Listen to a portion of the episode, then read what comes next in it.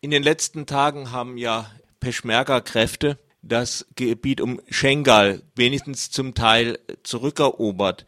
Was heißt das jetzt für die Jesiden? Im Moment ist es erstmal mehr ein symbolischer Sieg, dass das Sinjar-Gebirge befreit ist, weil sämtliche Dörfer dort äh, von deren äh, islamischen Staatmilizen zerstört worden sind. Das heißt, das Gebiet sieht aus wie, ja, wie eine Ruinenlandschaft.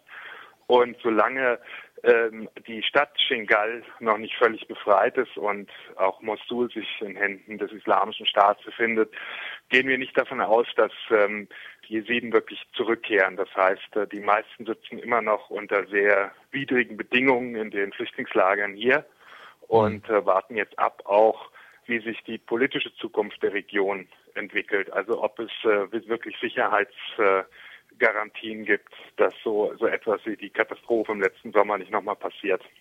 Nun sind ja nicht nur Dörfer zerstört worden, sondern gewissermaßen auch Familien und Menschen. Mit diesem Trauma, wie können da die Jesiden mit umgehen? Beziehungsweise es müssten sich ja wohl immer noch viele gefangene Jesidinnen bei dem Islamischen Staat befinden. Ja, Tausende. Also es sind jetzt einige zurückgekehrt. Wir, wir betreuen ja auch relativ viele von, von diesen Mädchen, die äh, als Sexsklaven von ISIS gehalten worden sind. Äh, das ist schlicht äh, jenseits der Beschreibbarkeit, weil äh, das sind zum Teil Mädchen, die sind 12, 13, 14 Jahre alt äh, und äh, äh waren 100, über 100 Tage ähm, in äh, Gefangenschaft, sind systematisch vergewaltigt worden.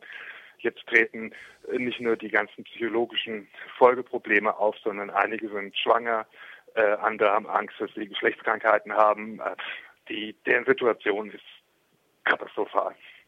Und äh, äh natürlich in vielen Familien äh, sind äh, Teile der, der, der Familie damals umgebracht worden, Teile sind verschwunden und, äh, und zugleich müssen die äh, weiterhin sozusagen mit den alltäglichen Widrigkeiten des Lebens kämpfen.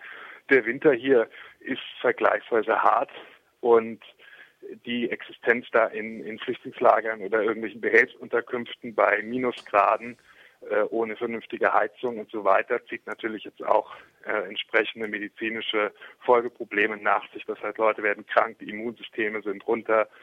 Also die Situation ist, ist äh, weiterhin in jeder Hinsicht äh, ziemlich katastrophal. Gibt es irgendwelche Hilfsprogramme für die Jesiden?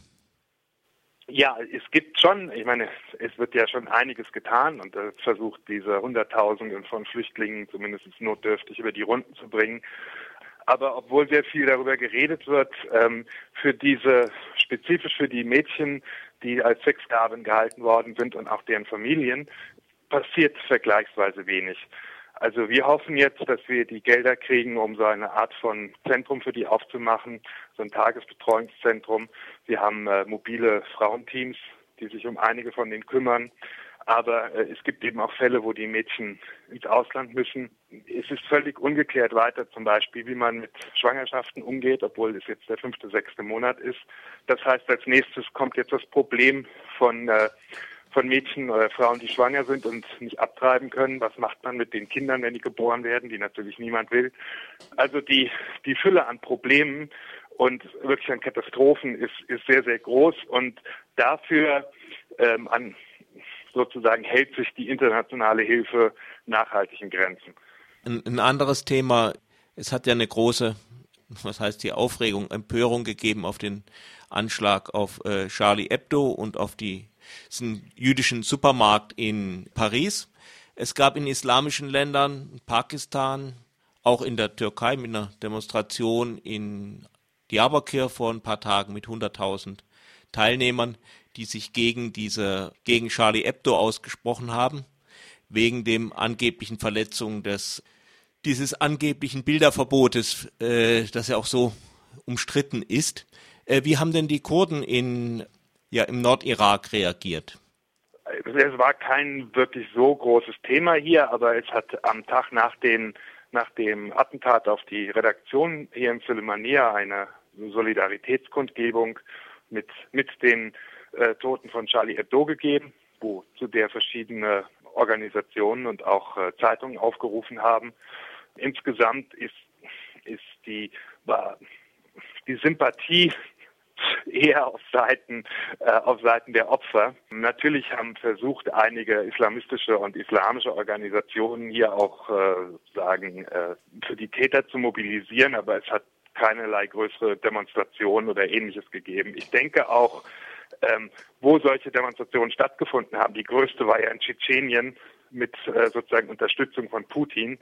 Ähm, haben sie stattgefunden, weil Regierungen dazu aufgerufen haben oder sie direkt oder indirekt unterstützt haben. Und äh, das war hier nicht der Fall. Immerhin war die kurdische Regionalregierung eine der ersten Regierungen im Nahen Osten, die den Opfern ihr Beileid ausgesprochen hat und sich mit dem Frankreich solidarisiert hat. Wie ist jetzt überhaupt die Lage in Kurdistan?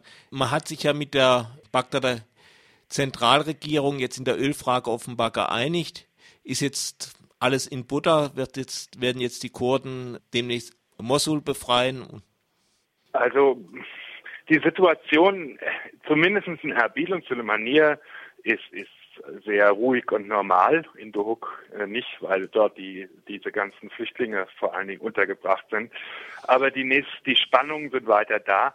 Das Problem ist ja, dass, äh, dass nicht unbedingt irakische Armee hier gegen den islamischen Staat kämpft, sondern dass schiitische Milizen sind, die zum Teil äh, direkt äh, unter iranischem Kommando stehen. Es hat zusammen eine Zusammenarbeit auch zwischen vor allen Dingen Peschmerga-Einheit der Patriotischen Union Kurdistan und diesen schiitischen Milizen gegeben. Aber in Kürze wird, äh, wird es unter diesen beiden Gruppen Spannung geben, weil die Schiiten für sich jetzt reklamieren, dass sie diejenigen sind, die die Kontrolle in diesen umstrittenen Gebieten, äh, etwa hier südlich von Suleimania oder auch in Kirkuk ausüben.